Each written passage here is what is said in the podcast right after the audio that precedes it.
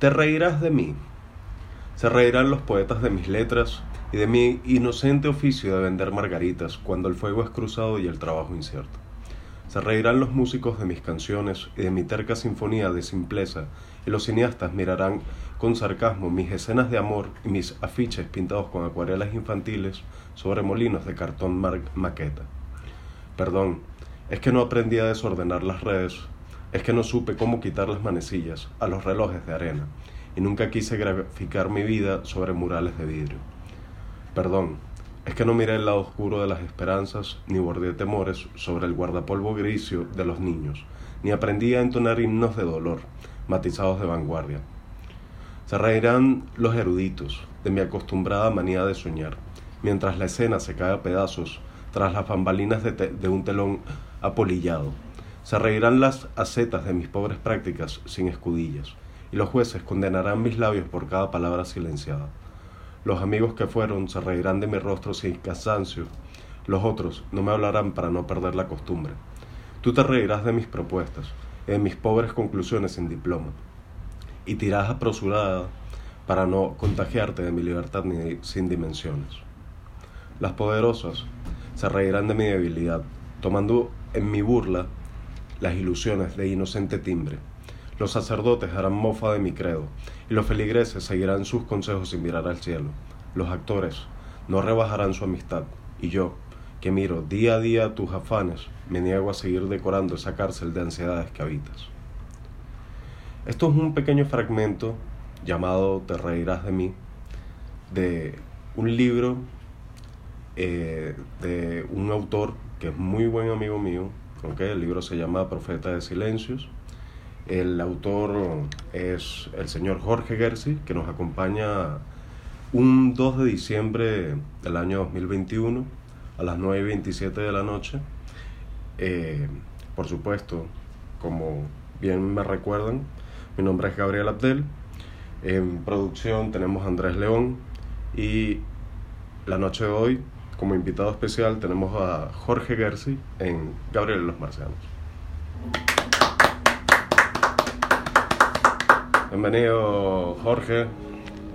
Eh, agradecido obviamente de tenerte aquí la noche de hoy en un programa tan especial. ¿Cómo te sientes? Por favor, cuéntanos. Nada, nada. ¿Cómo va tu noche? Bien, bien, bien. Agradado, nos conocemos tiempo y agradado de poder presentarte algunos poemas, ¿no? Algunas cosas que siento que es parte de volcar el corazón que uno tiene hacia hacia la gente, ¿no? Hacia decir algo que uno quiere decir hace años, ¿no? Ok.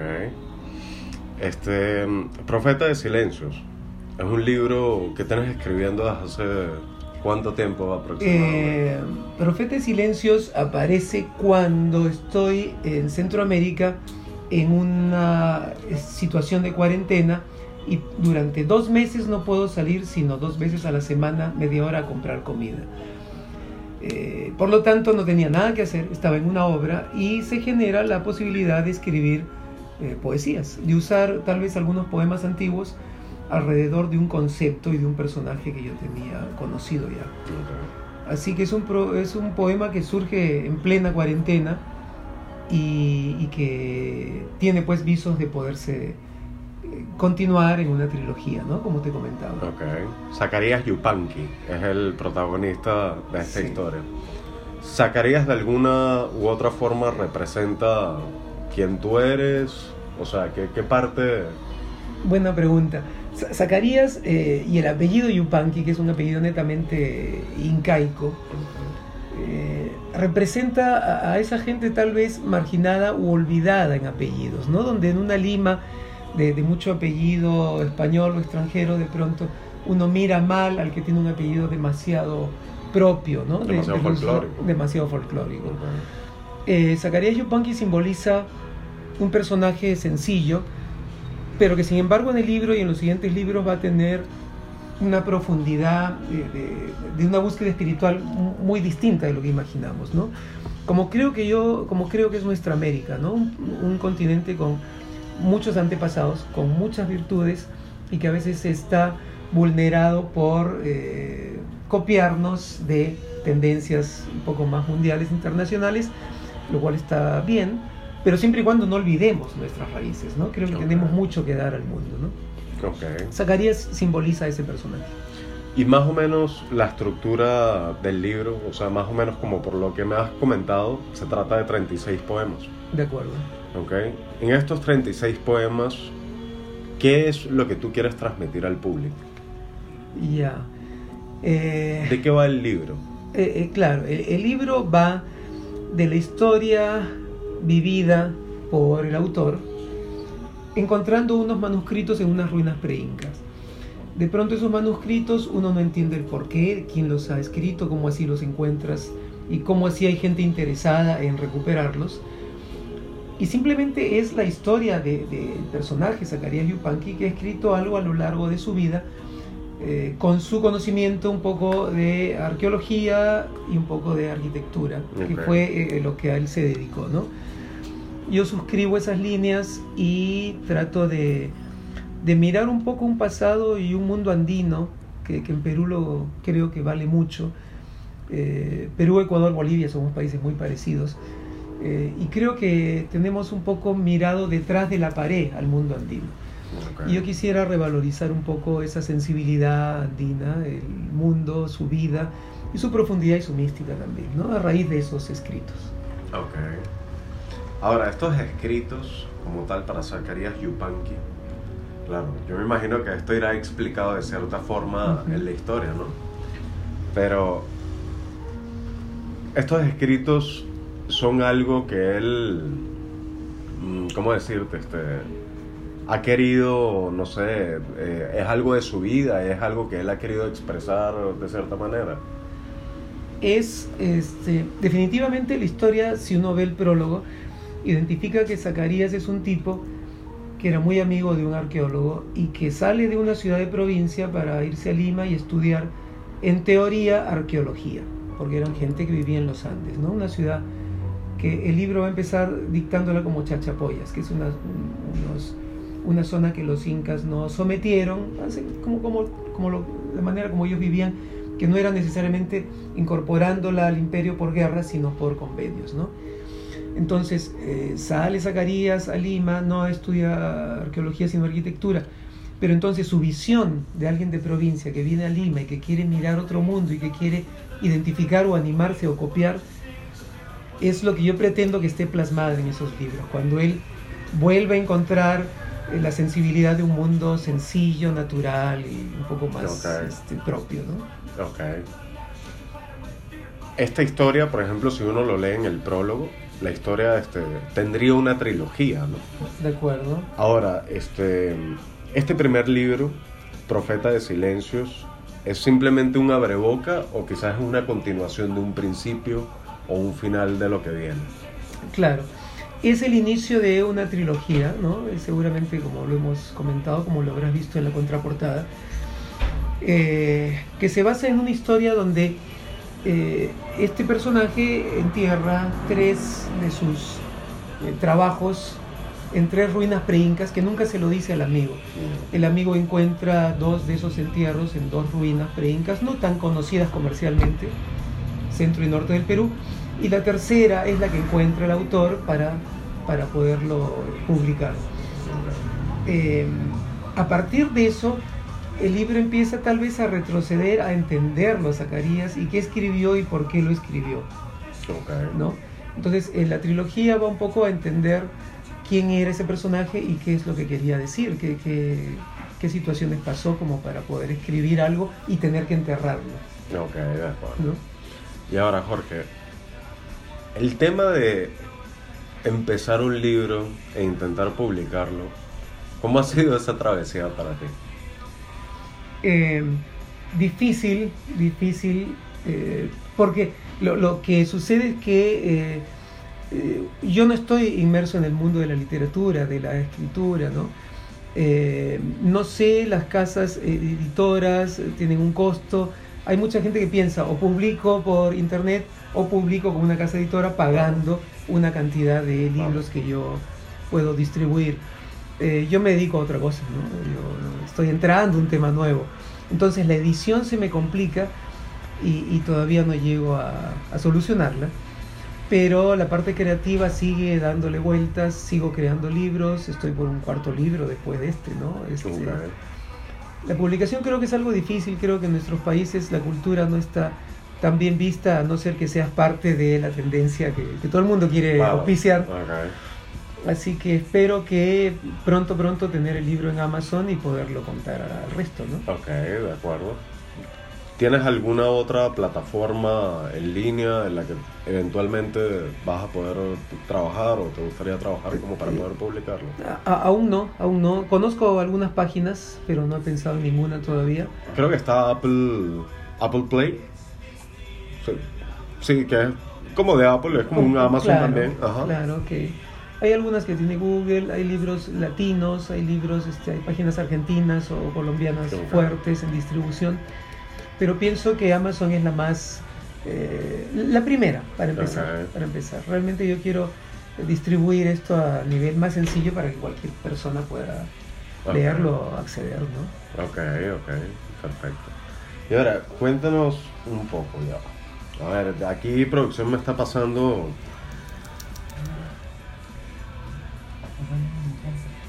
Ok, a ver. Vale, entonces dime, dime una cosa, Sí, sí, eh, Franco. Ok. Este, creo, creo que, que debíamos haberlo empezado siempre con Franco, ¿ok? Este, vamos a presentar otra vez este, al señor Franco Gersi, ¿ok? Ok. Esto, esto, esto, esto lo tengo aquí como, como un datico especial. Claro, Franco, cuéntame una cosa. Eh, tú en tu vida personal, sí, ¿verdad? Este, eres una persona que ha estado casada, Sí. tienes dos hijos. sí, Dime una cosa, este, obviamente, bueno, por el tipo de conversaciones que tú, hemos, que tú y yo hemos llevado en un pasado, siempre han sido algo bien contrasistema, ¿no? ¿Sabes? Ujú. Como bien dándonos cuenta o bien despiertas, ¿no? De cómo son las cosas a nuestro alrededor. sí, sí. De cierta, de cierta forma, tú a lo largo de tu vida eh, has pensado que el sistema te ha venido, que será aplastando, te ha venido como, como, Como limitando. no limitando, es que la palabra no es limitando, porque creo que al mismo tiempo nosotros como humanos somos los mismos que nos limitamos por lo que nosotros vemos a nuestro alrededor.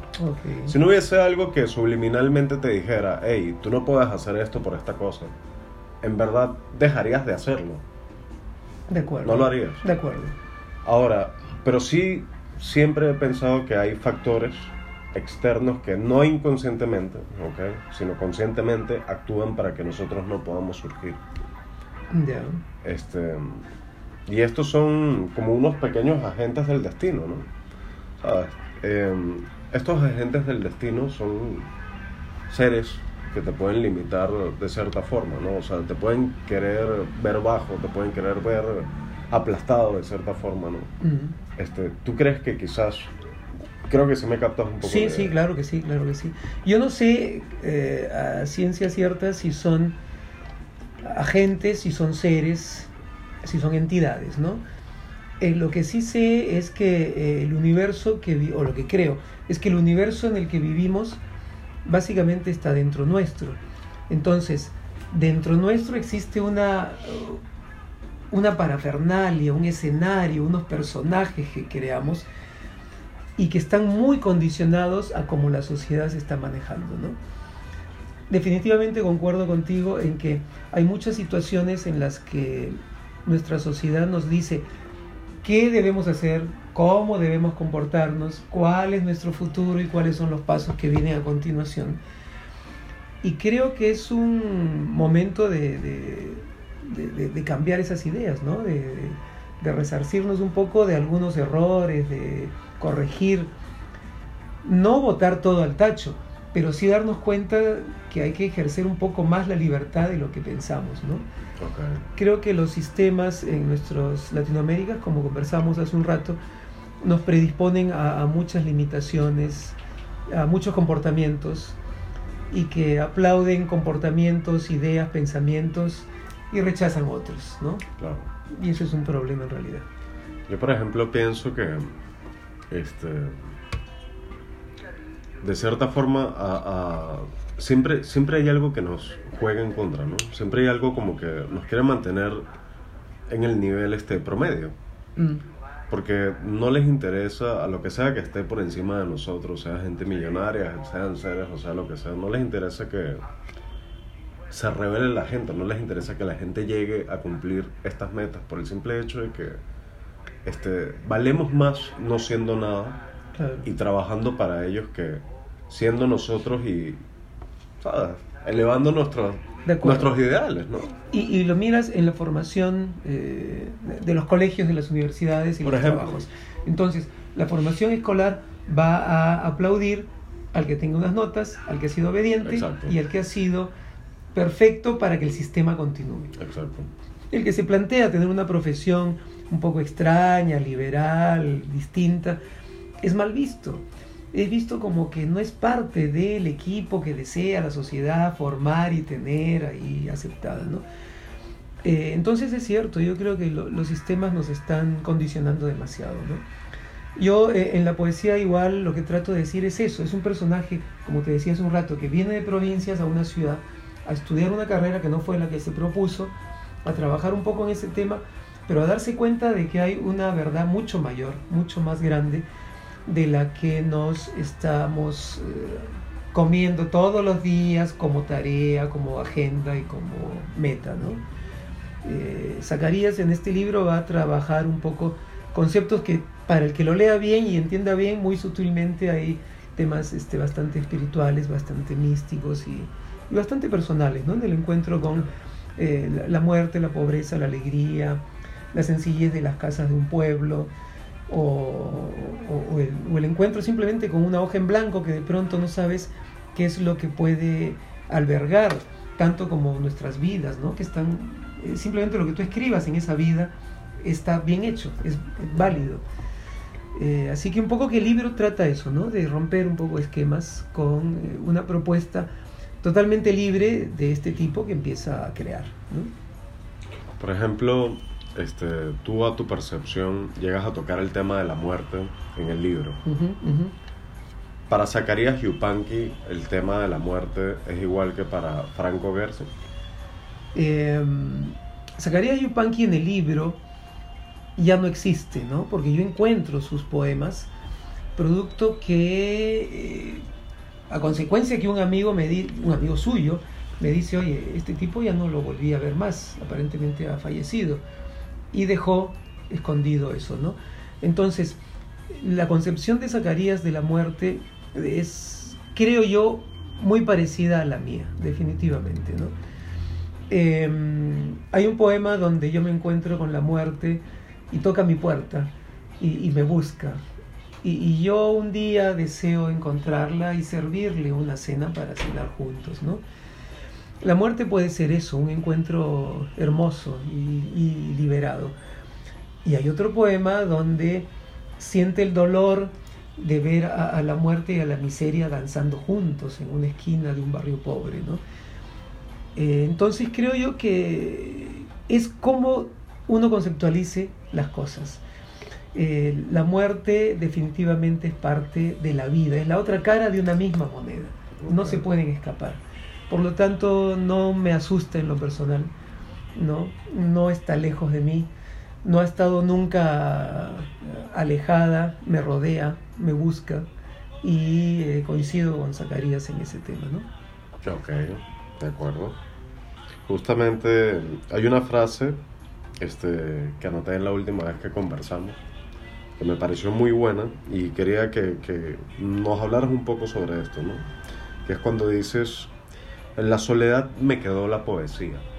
Ah, de acuerdo, de acuerdo. ¿Cómo ha sido la soledad para ti? ¿Cómo, cómo la has llevado? La, soledad en mi caso es muy abrumadora, muy abrumadora. Este, siguientes poemas podrán explicar lo que siento alrededor de eso, ¿no? Eh, eh, hay una soledad que a veces... Eh, yo siento que la soledad es el siguiente mal del mundo, además de eso, ¿no? Siento que eh, no las pandemias, no las enfermedades, no la crisis económica, ni las enfermedades, sino la soledad va a ser el siguiente mal del, del planeta. ¿no? Ok. Eh, pero la soledad es liberadora. Eh, Claro. eh, Khalil Gibran cuando empieza a escribir El Loco va a decir que en su soledad encontró libertad y encuentro consigo mismo. ¿no? la, la posibilidad que no le estén criticando, que él se mire a sí mismo y se defina y salga adelante. Eh, yo siento que es eso también para mí. Es como uno encuentre que esa soledad este, no nos abrume, no nos obligue, sino sea el encuentro con nosotros mismos. ¿no? Para mí la poesía significó la posibilidad de, de encontrarme conmigo, de mirarme, de mm, corregirme, de mirar aspectos que no quisiera ver. Generalmente uno no quiere echarse culpas a sí mismo y quiere decir que la culpa es del otro, pero la soledad no, no tienes más a quién culpar, no tienes el vecino, no tienes el amigo, no tienes la familia, el esposo, la esposa, el hijo. Entonces, en esa soledad, definitivamente que las voces van a hacerse mucho más fuertes dentro de uno, ¿no? Esas voces son las que a mí me han permitido empezar a hacer poesía, porque creo que me encuentro allí y al encontrarme me encuentro con todos los seres humanos que estamos en la misma condición, más distraídos o menos distraídos, pero en el fondo es la misma condición. Al final, si tú te pones a ver, la soledad termina siendo tan transparente que es dolorosa, Sí, pero es liberadora. Es en liberadora. realidad sí lo es. sí. De sí, hecho, sí. este. eh, bueno, mi, mi cuarentena, ¿no? Obviamente no, no estuve solo. Estuve con producción, estuve con otro roommate. Este. Pero obviamente hay momentos en los que uno necesita como ese tiempo para uno mismo. Y hay momentos en los que, a pesar de que tú estás acompañado, te sigues sintiendo solo. Y ambos momentos para mí son de claridad. Porque a pesar de que no me sienta a gusto con ellos, hay algo que me abraza y me dice, esto está bien. Mm. Entonces,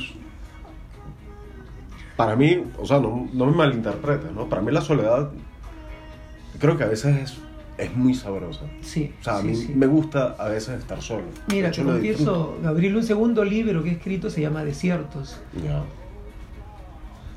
Y, y parte de ese concepto, si, si lo miras incluso religiosamente, místicamente, las grandes religiones han nacido en ambientes de soledad.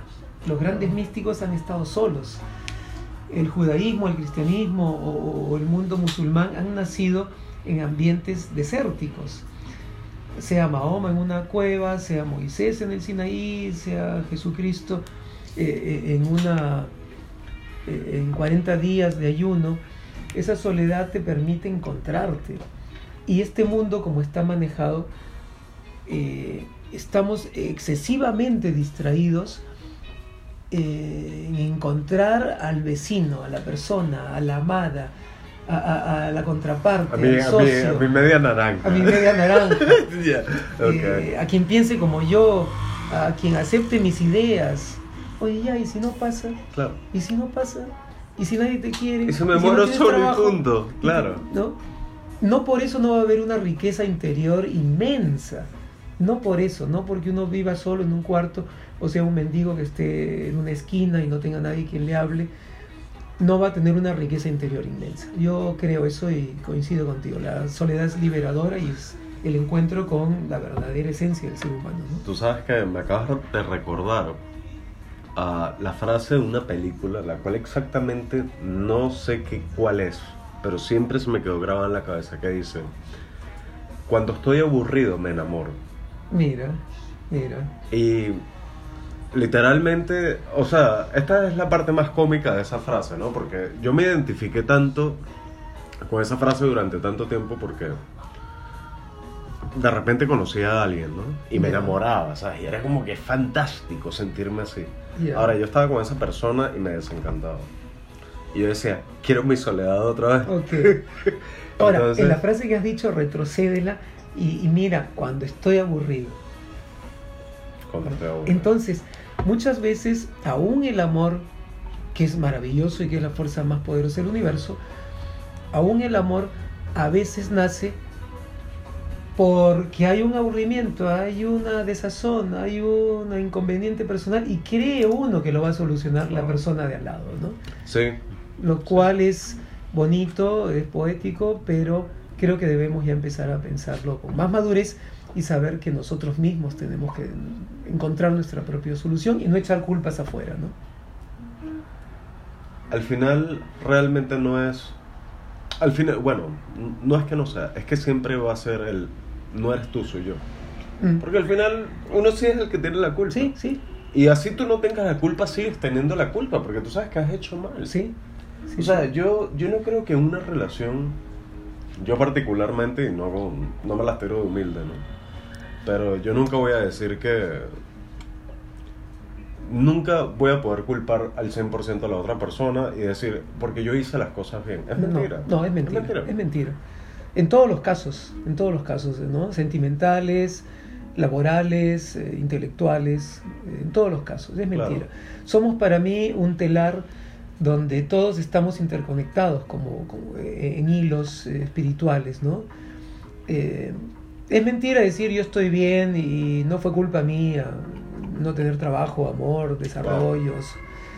Es parte de todo, ¿no? Es este parte de un, de un grupo, de cómo uno maneja toda Claro. esta tribu grande que se llama planeta y cómo nos encontramos nosotros mismos como un buen elemento para que eso crezca, como un árbol que crece, ¿no? No le puedo echar culpa al otro árbol, al otro fruto Sí. o al vecino, si, si yo soy... Es culpa del clima. Claro, claro, ¿no? Claro.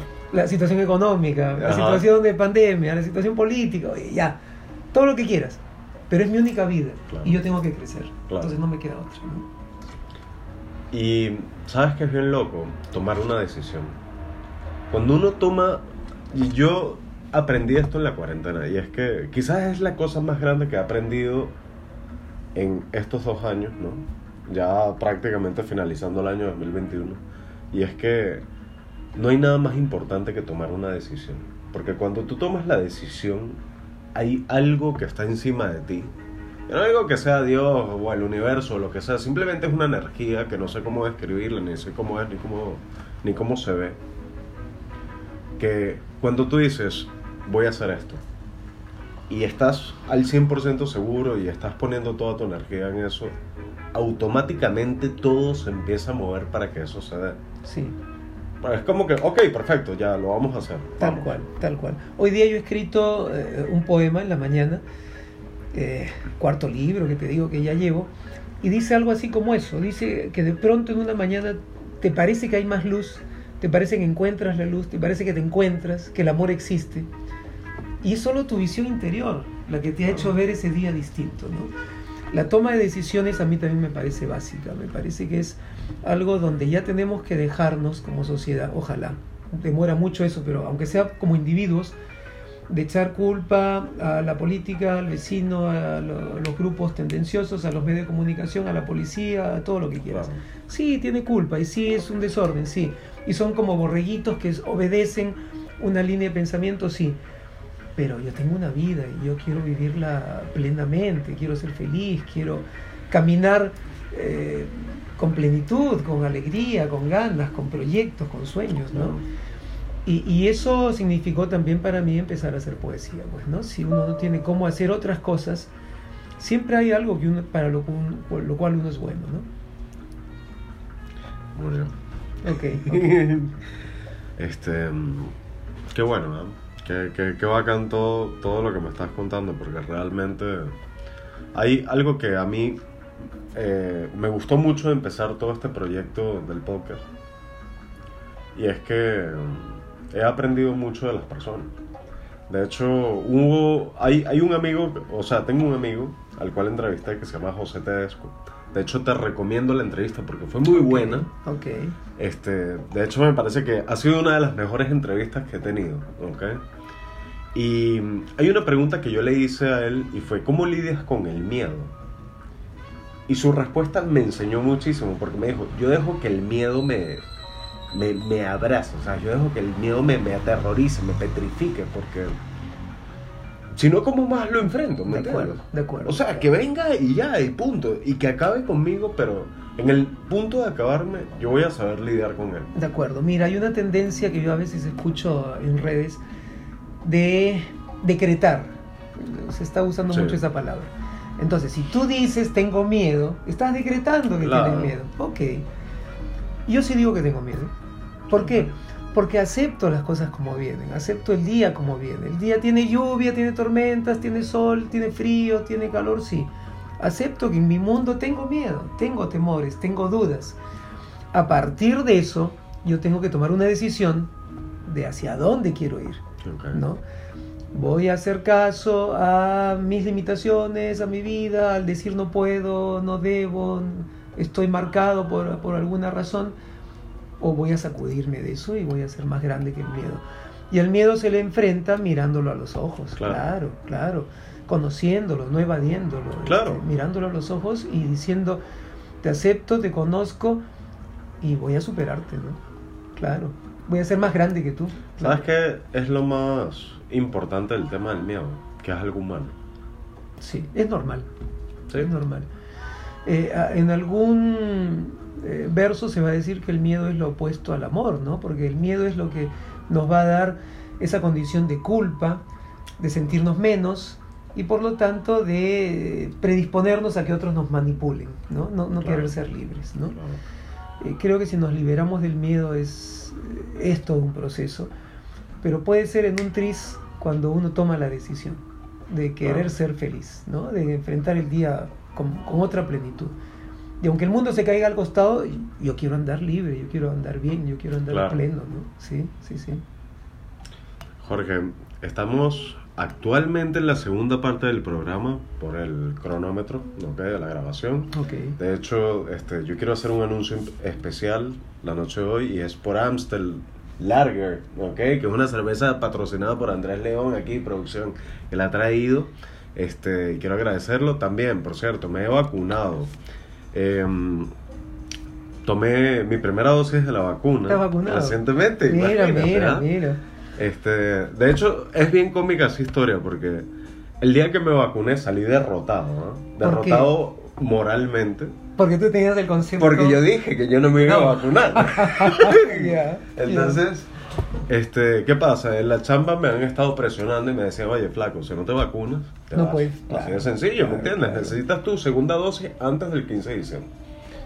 ¿Qué pasa? Me vacuno y ese día, como Andrés y yo, producción acá, y yo teníamos pensado no vacunarnos porque dijimos, ¿sabes qué? Esto es una obra pura y neta de la élite satánica, ¿me entiendes? Ya. Así de sencillo, ¿no? Este, mm, yo dije, ¿cómo le voy a decir esto a producción, no? ¿Cómo, cómo le voy a contar? ¿Cómo vas a confesar? ¿Cómo, le, ¿Cómo lo voy a confesar? Y yo salí derrotado, brother. No te derrotado creo. que yo caminé del polideportivo de San Isidro, que me vacuné, me pusieron la vacuna. Un poco más saliste con grilletes ahí, uno más de todos. Los- Ajá, tal cual, así. ¿me entiendes?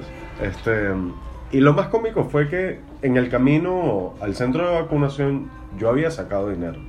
Yo tenía 300 soles en efectivo y yo dije, 100 soles van a ir destinados para la persona que me va a poner la vacuna y le voy a decir, aquí tienes tus 100 soles, no me, no me vacunes, solamente dame el certificado. Ya, mira. Pero este, mi plan obviamente salió mal porque había demasiada gente alrededor. Era muy evidente, no se podía. Demasiado evidente. Claro, ¿no? Seguramente me metían preso, pasaba Seguro, alguna otra cosa seguro. peor. Y bueno, nada, al final pues no me pude vacunar y resulta que salgo de ahí y producción me escribe, ¿no? Y me dice, como cosas de- del destino, ¿no? Me dice, si vamos a Marcahuasi, yo creo que deberías vacunarte. Por el tema de viaje. Claro, el tema de viaje. Formalidad y toda la cosa. Claro. Y yo le digo, acabo de salir de vacunarme. O sea, literalmente tenía cinco minutos de salir del centro de vacunación. Mira. Me dice, ¿en serio? Y yo le dije, sí. Y él me dice, bueno, yo te compré un protector para la cosa de la vacuna. Y yo, lo primero que pienso es, Mira.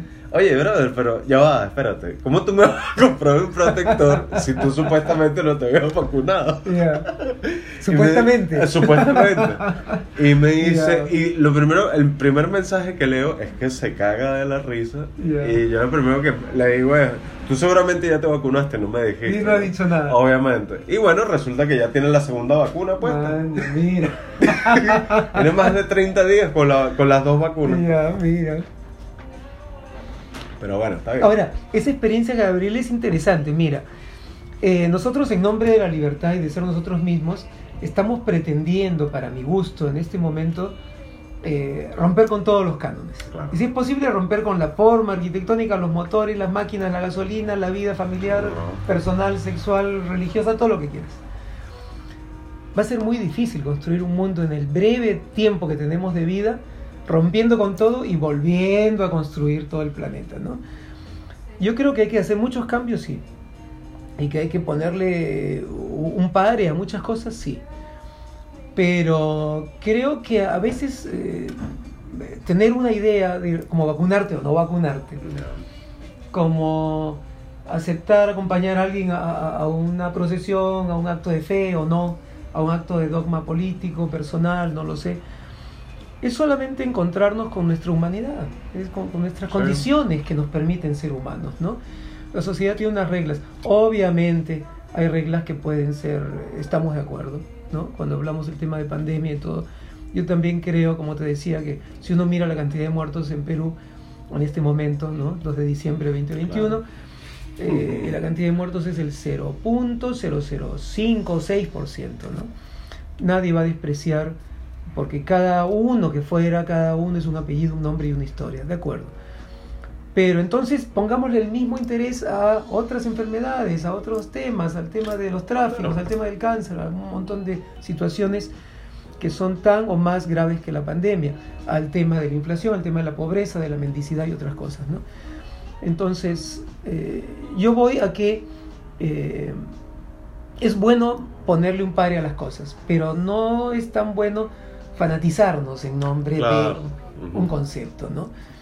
Eh, somos más libres aún que tener vacuna o no tener vacuna. Somos, aún así seguimos siendo libres, ¿no? Salvo que encontremos que alguna de esas cosas nos dañan, obviamente. ¿no? Claro. Si un día uno descubre que por tener una vacuna yo voy a tener algún mal eh, congénito a mí, a mi familia, claro, eso sería otra cosa, ¿no? Pero te entiendo el concepto, ¿no? Yo, yo creo que por ahí también es parte de la flexibilidad, porque tenemos una condición física, material, temporal, ¿no? Mira, a mí simplemente este tema me da risa porque yo me acuerdo cuando empezó en marzo del año pasado, por lo menos aquí en Perú, Ujú. este, nosotros, yo no voy a decir que yo estaba asustado, pero sí estaba a la expectativa de muchas cosas, ¿no? Y estaba asustado por mis viejos, eso sí, por mi papá, mi mamá, Ok. mi hermano, ah, mi familia de parte de, de ambas partes, ¿no? Pero entonces creías que el virus podía, era letal, era peligroso y había que- que cuidarse. Es ahí el tema. No he dejado de creer en que el virus sea real. Claro, o sea, yo no, claro. yo no puedo negar la existencia existe, del virus. claro. ¿Me entiendes? Es una pulmonía con otra variante eso, y sí. ahí nos Ahora, ¿qué sí. pasa? ¿En qué no creo yo? En lo grave del virus. De acuerdo. Y en eso creo que hemos coincidido. ¿no? Minutos Ujú. antes de empezar la entrevista, porque parar un planeta, una economía, a gente que va a tener mucha más hambre, porque claro, en Perú el 80% somos eh, informales, somos, Claro. estoy incluyéndome, a pesar de mi condición profesional, pero no estoy en una empresa, en una empresa estable, trabajo independiente, entonces romper con todo eso en nombre de Creo un que virus que puede ser claro. manejado, sí, pero controlémonos, o sea, controlémonos la salida, las mascarillas, la cercanía, todo, pero no rompamos el tema de vínculo laboral, de nexos, de seguir produciendo, mira lo que nos pasa. como- Pero Jorge, y aún país, así, ¿no? yo por ejemplo, fíjate cómo yo lo veo. Tú me estás, o sea, no tú obviamente, sino tú me refiero a, a este mundo que nos está manejando, ¿no? A este grupito de personas, De de, acuerdo. 50 personas, Seguro. 100 personas, va ya mucho, 100, Sí. vamos a ponerle 100, ¿ya? Que nos están manejando, que dicen, la única forma de que ellos nos, en- o sea, en que ellos nos pueden obedecer es asustándolos. Sí. Entonces, aquí empieza todo este despertar, ¿no? Este gran despertar espiritual de la conciencia y todo el tema. De hecho, Alan Watts habla mucho sobre eso. Te lo De había acuerdo. recomendado. Lo he escuchado. Y es increíble. Y es sí. increíble y de verdad se lo recomiendo al poco público que tengo actualmente y es muy querido, ¿ok? De verdad estoy agradecido con ustedes por escuchar la primera y segunda temporada.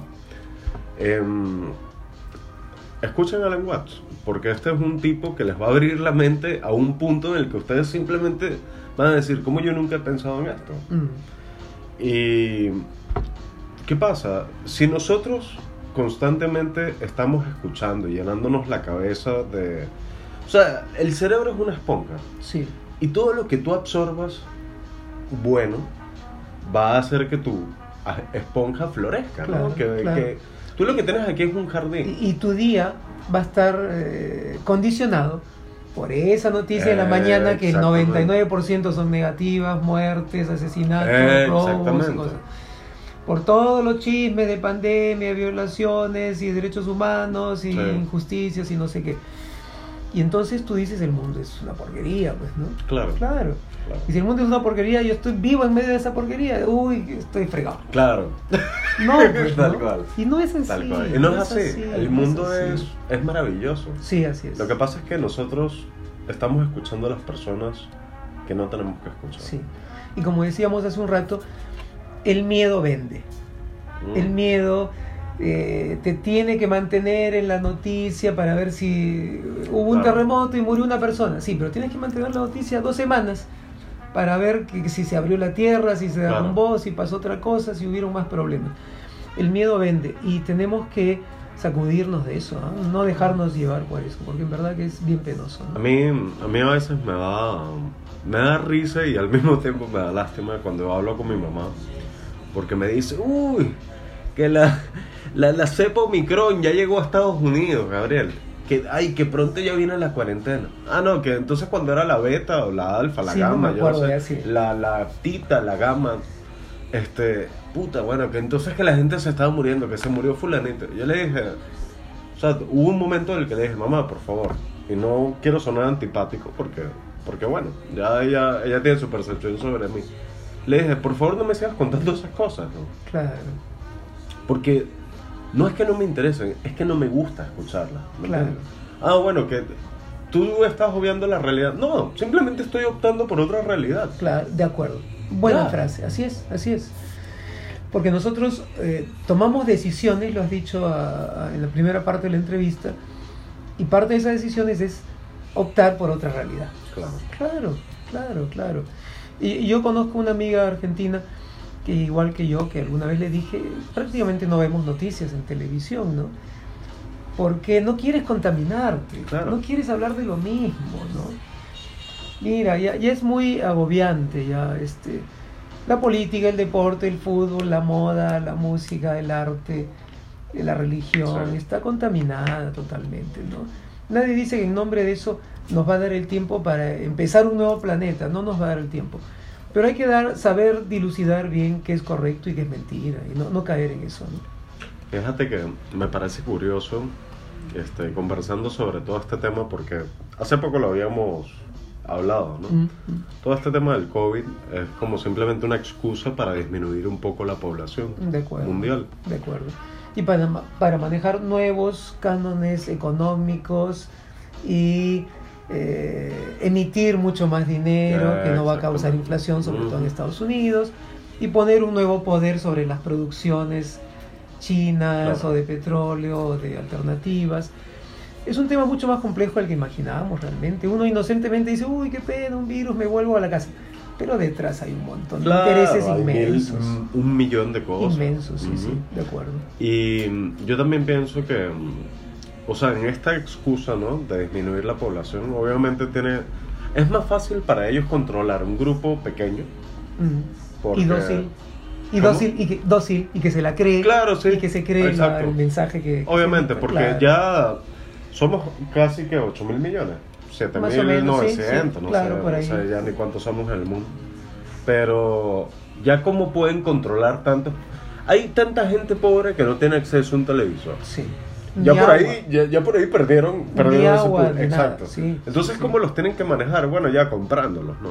Ah, llegan los voluntarios. Ah, sí, toma. Vota por no sé quiéncito, ¿no? Claro. ¿Sabes? Este, fulanito te está ayudando. Y así va. O sea, y lo más loco de esto es que todo está planeado desde hace años. Sí. Y lo interesante es que últimamente la gente ya no se la cree. Y Claro. eh, para hablar un tema concreto, los políticos siguen regalando, no porque no está aprobado, pero siguen regalando por lo bajo arroz, comida, víveres, lo que sea. Y la gente los acepta y los aplaude. Y a la hora de votar, vota por otro. Claro. Porque ya no se la cree. Claro. Ya la gente no se la cree. Salvo que haya pues este, una manipulación un poco más difícil de, de- de manejar, ¿no? Pero en estos países este, creo que estamos despertando a esos, a esos esquemas, ¿no? Definitivamente. Creo que el tema espiritual también está despertando mucho a la gente. Sí. ¿no? Y va a demorar porque, mira, miles de años, cuando en un momento Moisés, para el judaísmo, sube al Sinaí y, y dicta unas leyes inspirado por Dios, él tenía toda una información eh, de, de decenas, cientos de años en Egipto, porque se formó allí, y que por lo tanto conocían algunas cosas de, de Persia y de Sumeria también. Y él abstrae con inspiración divina, de, dirá la fe, algunos conceptos. Eh, esa espiritualidad empieza a crecer, ¿no? Se formó, se aquilató, se hizo, la, la frase se hizo ley y no pensamos más, no dialogamos más. Viene de un momento Jesús y empieza a decir eh, que había un sentido a esa ley, no era la ley por ley, no era la frase por frase, ¿no? Porque si no, el que incumpla y crea que está haciendo algo daño con su vista o con sus manos, bueno, que se corte la mano, el ojo y- Claro. y, que entonces siga adelante, ¿no? Nadie lo hace, ¿no? Ningún, ninguna fe lo propone. Eh, entonces, la espiritualidad es un proceso largo y creo que estamos despertando. Y en ese despertar nos vamos a caer, a exagerar, a equivocar. Pero en buena onda que estemos despertando, porque en verdad que el mundo necesita que nos encontremos a nosotros mismos, ¿no? En esa soledad de la cual hemos hablado, sin tanta bulla, sin, tanto, sin tanta distracción, sin tanto desorden, y a partir de eso encontrar las coincidencias Claro. que nos hacen humanos, ¿no? Cuando yo me encuentro recién como humano, voy a encontrar otra coincidencia y otra y otra. Y entonces puedo hacer de eso una convivencia, un estilo, una manera de ser, ¿no?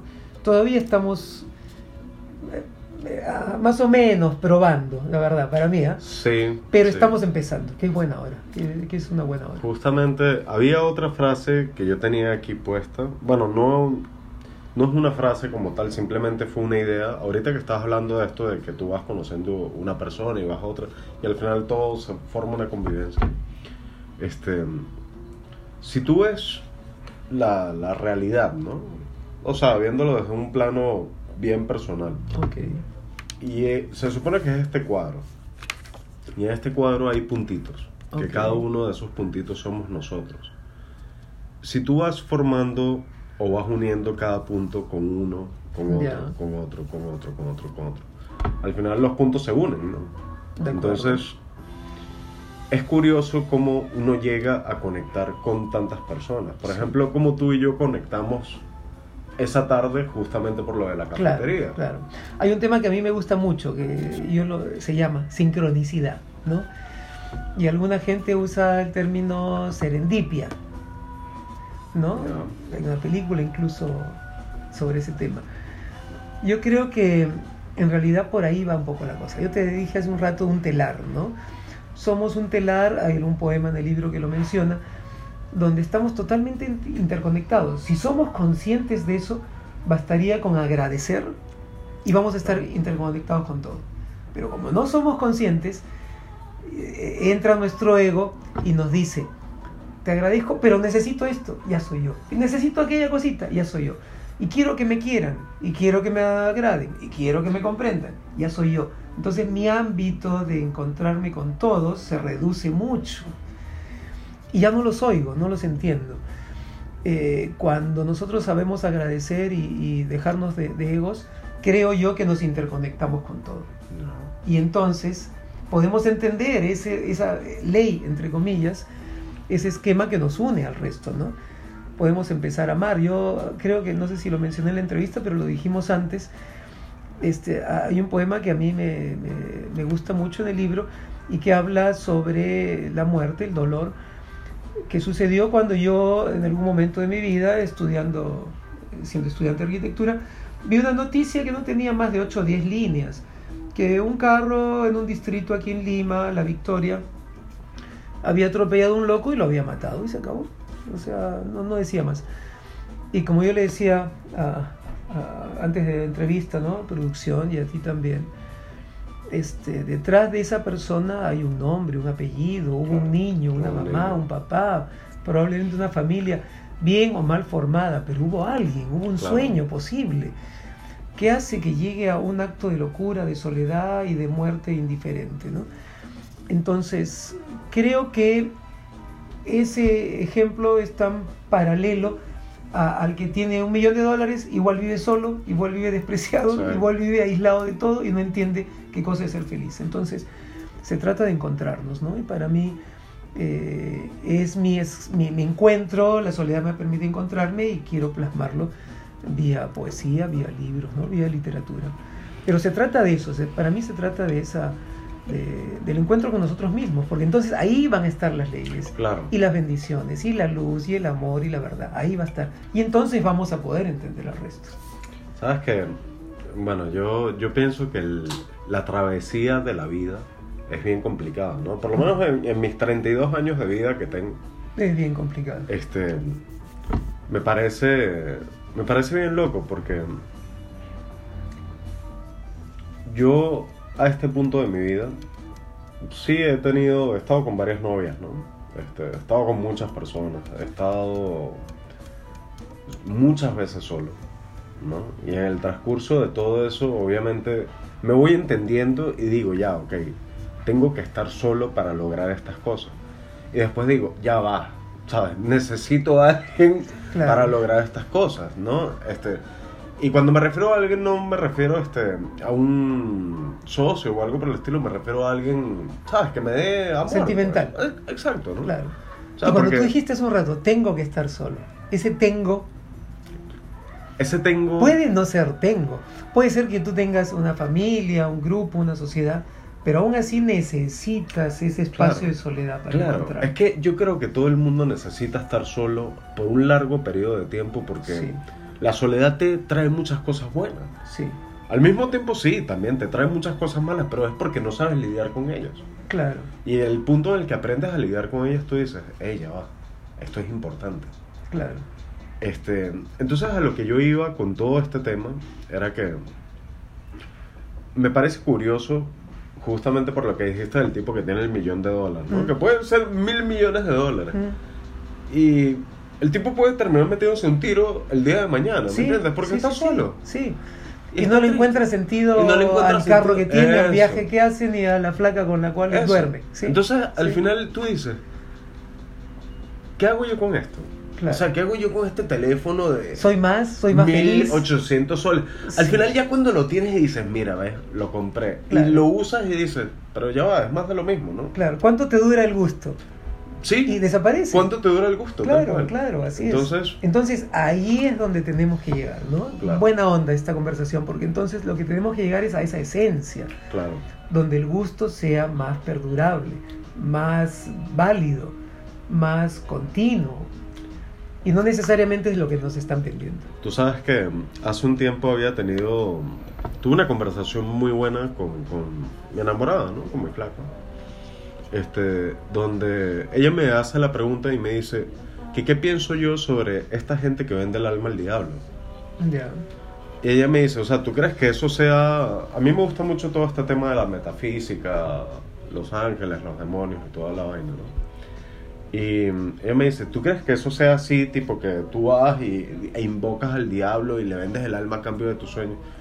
Y yo le digo, no, yo creo que venderle el alma al diablo puede ser de muchas formas, puede darse de muchas maneras, ¿no? Te puede llegar un negocio sucio. Tal cual. Que eso termine sacrificando mucho tiempo de tu vida. Ahora, eh, empecemos a ver qué es el diablo y qué simboliza. Eso sería, sí. ¿no? Hay un símbolo de oposición a la luz, por lo tanto, más o menos, ¿no? Porque ha sido el, el concepto de diablo es, ha ido evolucionando. Recuerda que en el libro de Job el diablo se encontraba con Dios y decía, mira lo que está haciendo tu siervo. O sea, se encontraba, se reunían. Y tal cual es. Entonces, eh, ¿qué hay detrás de ese concepto? Eh, la maldad, la oscuridad, lo que para nosotros es incorrecto, ¿no? Decir lo inapropiado, robar, ser corrupto, etcétera, etcétera. Hay muchos conceptos un poco confusos. Pero yo digo, ¿qué hay detrás de, de eso? Tal vez sí el concepto que yo manejaría es la oscuridad, el caos. ¿No? Si tú entras a un ambiente de oscuridad y de caos, claro que vas a tener que ir a tientas para encontrar la ventana, la puerta, la mesa, tu asiento, tu ropa, ¿no?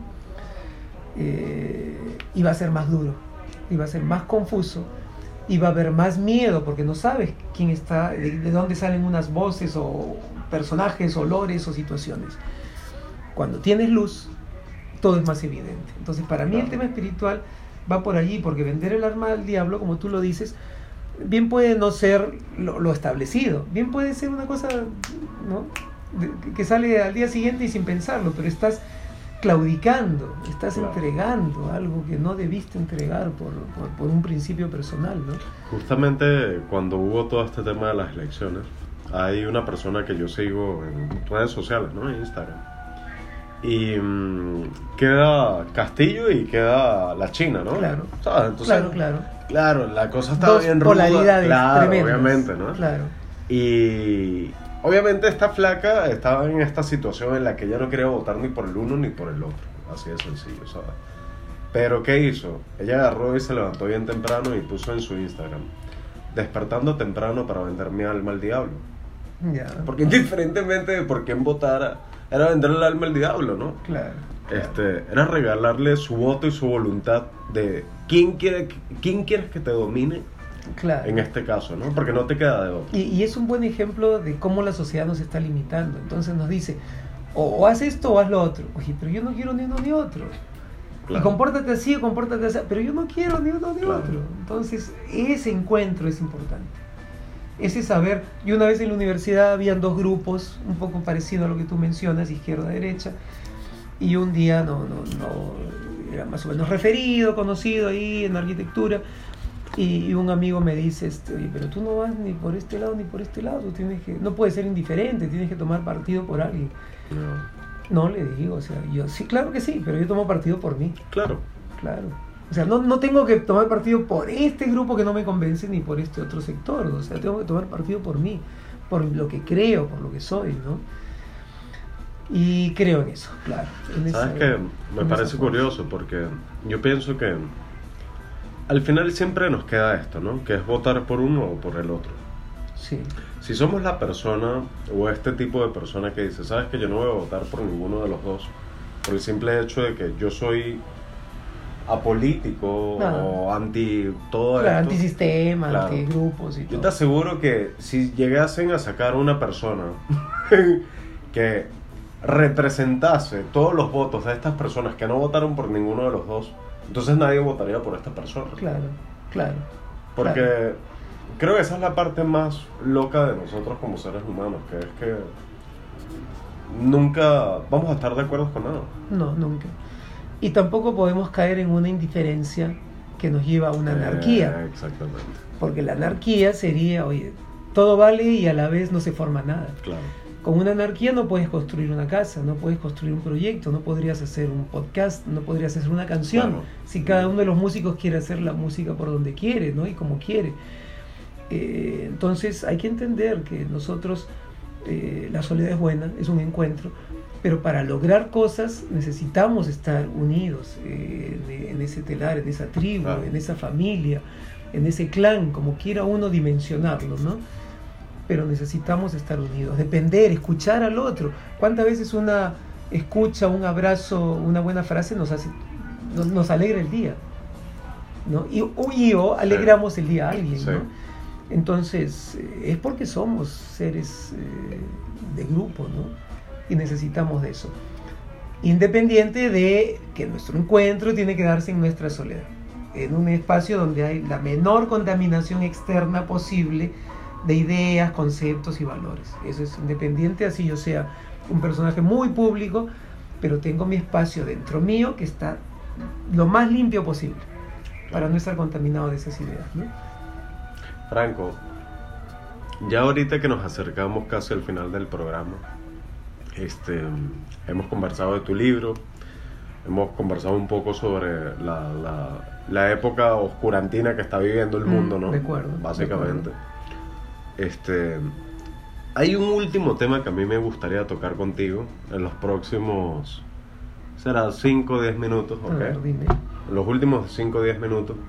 Y es sobre Jeffrey Epstein, Alec Baldwin, Ya. ¿verdad? Este, sobre todo lo que pasó con este Ya, pata en pleno set de actuación, En ¿no? pleno O sea, set. que mató a, a Y la que ni siquiera estaba filmándose la película.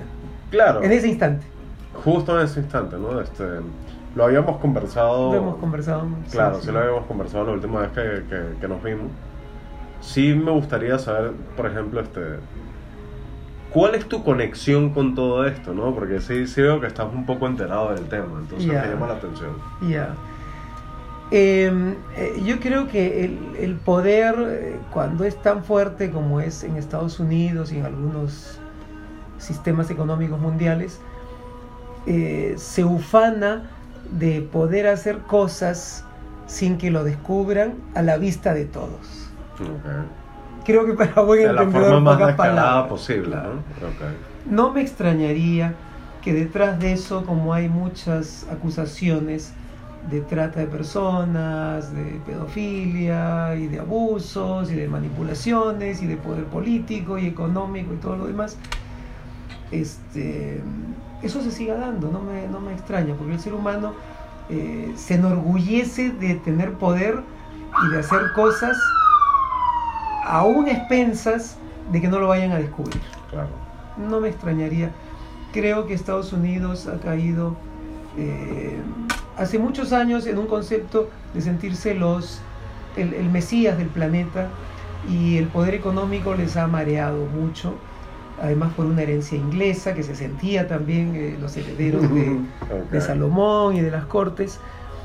Y, y creo que hay mucha cosa muy oscura que yo no se la creo a Alec Baldwin y a, y a compañía, la verdad, ¿no? Yo creo que sería muy fácil y muy interesante eh, justamente jugar con eso y, y jugarse ellos mismos en su ego a decir, mira qué poderoso soy, que lo puedo hacer y no pasa nada, ¿no? Y al final es tan buen actor que... Claro, y demuestras aún así Claro, en ese tema que claro. se puede. Porque detrás hay un montón de actores, hay presidentes involucrados, el- hay príncipes de la monarquía inglesa involu- involucrados.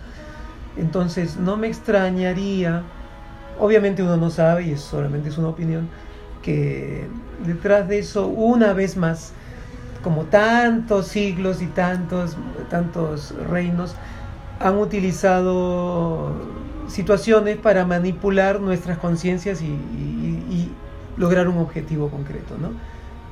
Podría citar, no me quiero meter a ese tema, pero Torres Gemelas, inicio de algunas guerras, claro, inicio de algunos conflictos internacionales, mundiales y todo lo demás, ¿no? O sea, buscas eh, la excusa y ahora, este, si quieres tapar una información que no debía salir, bueno, qué casualidad. Últimamente, lo- la última declaración que ha dicho hace dos o tres días es que él no disparó. Ah, o sea, se disparó sea, sola. se disparó sola. Y, y- y entonces ya, imagínate, si llegas a eso y en la declaración dices eh, lo que podría haber pasado, pues entonces no, no, no estás contando lo que ha pasado, Claro. estás contando un sueño, una ilusión. Eso acaba de pasar hace dos, tres días y me parece que es de lo más fantasioso, pues, ¿no? De lo más burlesco para, pa- para la persona que ha muerto, sobre todo. Lo más loco es que al final todo esto termina siendo como un juego de adrenalina. Macabro, Sí, sí, sí. sí, sí. Y que hay que darse cuenta también. Hay que abrir los ojos y darse cuenta de, de no dejarnos engañar, ¿no? Pero es que ese es el tema, que nadie se va a dar cuenta porque la gente siempre va... Y los medios Sí, lo van a, a claro, callar, y lo van a quietar, ¿no? y Claro. pasó al olvido, y mañana sacas otra película, y salen los mismos de siempre aplaudidos. Que de hecho tú te pones a ver, o sea, Sí. ¿quién te dice que si tú averiguas quiénes serían los accionistas principales en todos estos medios de comunicación que han mostrado esas noticias? ¿Quién te dice que Alec Baldwin no está metido ahí? Claro, claro que sí.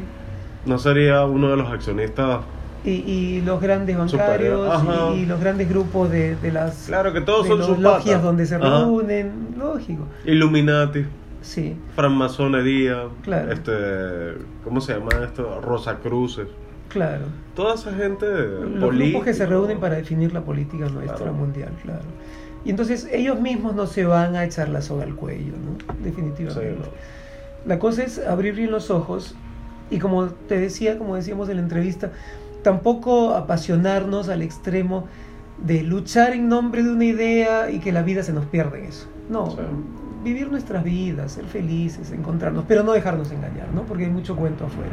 Yo al final creo que si todos simplemente nos despertamos de una vez por todas, no es necesaria la, la, la rebelión, ¿no? O sea, la, la, la resistencia. Tal cual, tal no cual. es necesario, No es simplemente necesario. ya todos lo vimos y ya dijimos, ya perfecto, podemos continuar. Claro, Y en el proceso ellos solo se van a caer. de acuerdo. Entonces, Yo creo que ese es el camino. O sea, mientras la gente menos, mientras la gente más les crea, más poder le dan. Sí. El día en el que el mundo entero diga, ¿sabes qué? No voy a ver esto. Y voy a apagar el televisor. Claro. Y voy a salir a hacer lo que le dé la gana Sí. de hacer. No voy a usar este programa, no voy a usar esta marca. Eso. No me da la gana, ya no lo voy a usar, claro. Se van a dar cuenta que tenemos un poder. Claro. Sí, definitivamente. Y ahí sí va a venir el verdadero reseteo humano. ¿no? Sí, sí, sí. Este, Franco, si tuvieses que darnos, o por lo menos dar un último consejo a este público que te está escuchando sobre todo lo que hemos conversado el día de hoy, que ha sido una muy buena entrevista. Bien variado, sí. Este, adicionalmente, publicitar tu libro, ¿ok? Profeta de Silencios, que pronto lo van a ver en las En librerías. Amazon y en en librerías Amazon y físico, las sí, sí. librerías en físico, ¿ok? Más conocidas aquí del Perú. ¿Qué te gustaría poder recomendarle a nuestro público? ¿Qué te gustaría poder inspirar? Si, si fuera una última frase, es algo que a mí mismo me lo tengo que decir.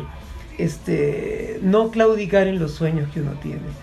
Eh, yo tengo muchos sueños y muchos proyectos, los he tenido, y sin embargo, a la hora de la hora, ves como hablamos hace un rato, la falta de compañía, de encuentro, de empatía, de ayuda, de sociedad. Pese a eso, digámonos un día frente al espejo, es mi vida, es mi sueño, lo tengo que hacer. ¿no? Pese a todo. Porque es nuestra única vida y, y si fuera un mensaje yo diría eso, ¿no? Este, no claudicar y seguir lo que nosotros queremos hacer para ser felices.